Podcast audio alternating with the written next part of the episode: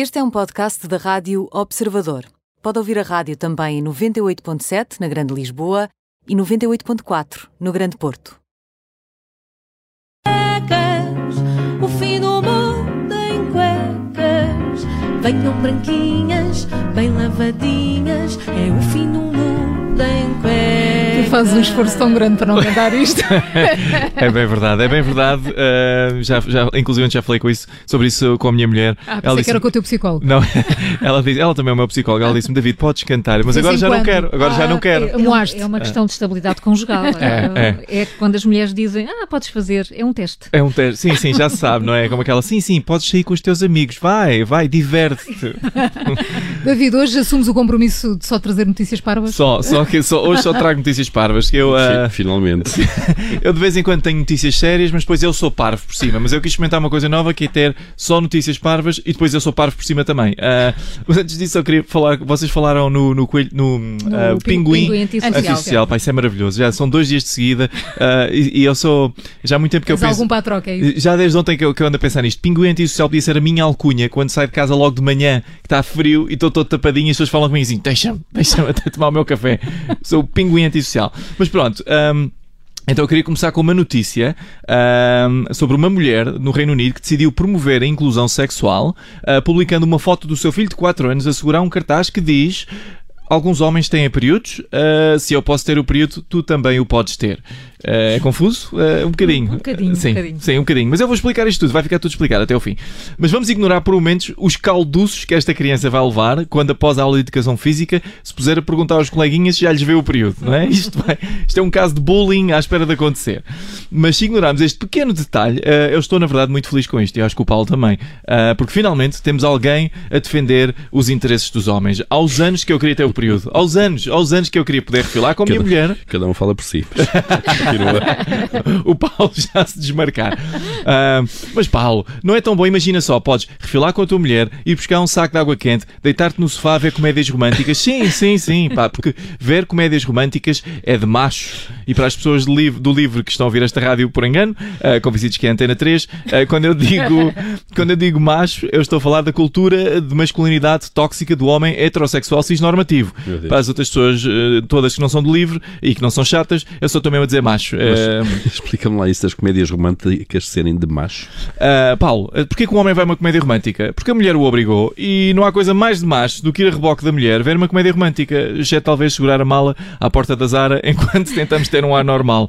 Assim, vocês não sei se sabem, mas eu, eu a minha mulher obrigou-me a segurar a mala à porta da Zara porque uma vez ela perguntou-me, foi, foi lá dentro ver ah, ao provador e ela perguntou-me: David, achas que estas calças me fazem gorda? E eu disse-lhe sim, se calhar, se as comeres. Ah, pronto, e a partir daí nunca mais. Ficaste à Ficaste porta. à porta.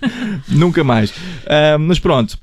Ah, Porquê que é de macho? Porquê que é de macho? Obrigado. Porquê que é de macho? Porque agradar à mulher, obviamente, é de macho. Da mesma maneira que se há coisa, ah, não há coisa mais de mulher do que gramar com um filme de super-heróis para agradar ao seu macho. Ah, especialmente quando este macho ah, está com o período. Ah, espero ter clarificado uma vez por todas o tema da menstruação masculina. Não, Não, não. não. Não, não deixaste. Mas pronto, eh, vamos passar à próxima notícia para Ok, espero que esta seja igualmente parva. Parece que houve uma mulher no Reino Unido eh, também que desistiu do seu emprego para se dedicar a uma carreira de gravar vídeos no YouTube. Até aqui, eh, tudo bem. Mas em que é que consistem estes vídeos? Em comer. Ela come. Olha, Isto- posso-me juntar a ela. Não sei se conseguias, porque isto Então, aqui é qualquer coisa. é hardcore. ela come quantidade, é hardcore, ela come quantidades industriais de comida em frente a uma câmara e com um microfone a apontar para a boca. Se me permitem, por favor, escutem esta sonoplastia.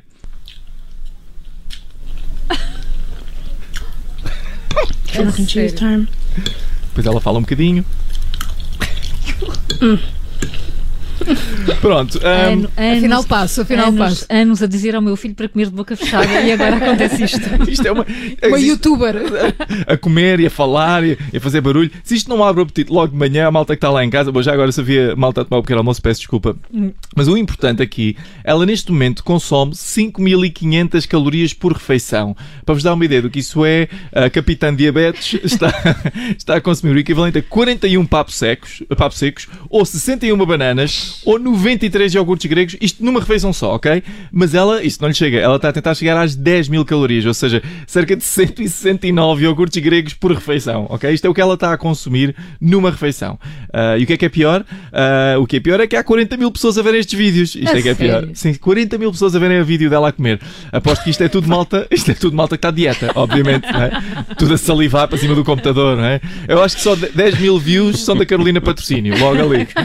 Ela vê isto enquanto, enquanto consome o seu almoço de 10 calorias entre dois abdominais. Olha, isto Uma colher de chá de iogurte grego. podia-se lançar um canal que era o Porn Food. é só isto. É só isto. Olha, e mais notícias. Ah, eu gosto muito avançar. desta. Eu gosto muito desta. Parece que o CEO da JP Morgan foi para uma entrevista queixar-se de que havia sérios problemas de desigualdade entre os ricos e os pobres. Isto é vindo de uma pessoa que encaixou 31 milhões de dólares no ano anterior. Ah, e quando o entrevistador lhe perguntou sobre o seu salário, ele disse: Atenção, eu não tenho nada a ver com isso, ah, não sou eu que decido o meu salário. Isto é uma desculpa muito esfarrapada. Bem, ao menos ele não herdou o dinheiro da mãe. Já é uma sorte. David Cristina com o fim do mundo em cuecas na Rádio Observador e sempre em podcast. Até amanhã, David. Até amanhã. O fim do mundo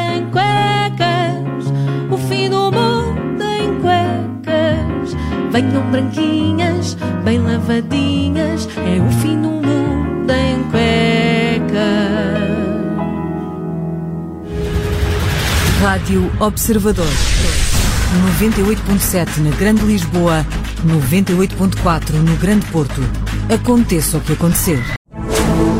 Rádio Observador. Ouça este e outros conteúdos em observador.pt/rádio e subscreva os nossos podcasts.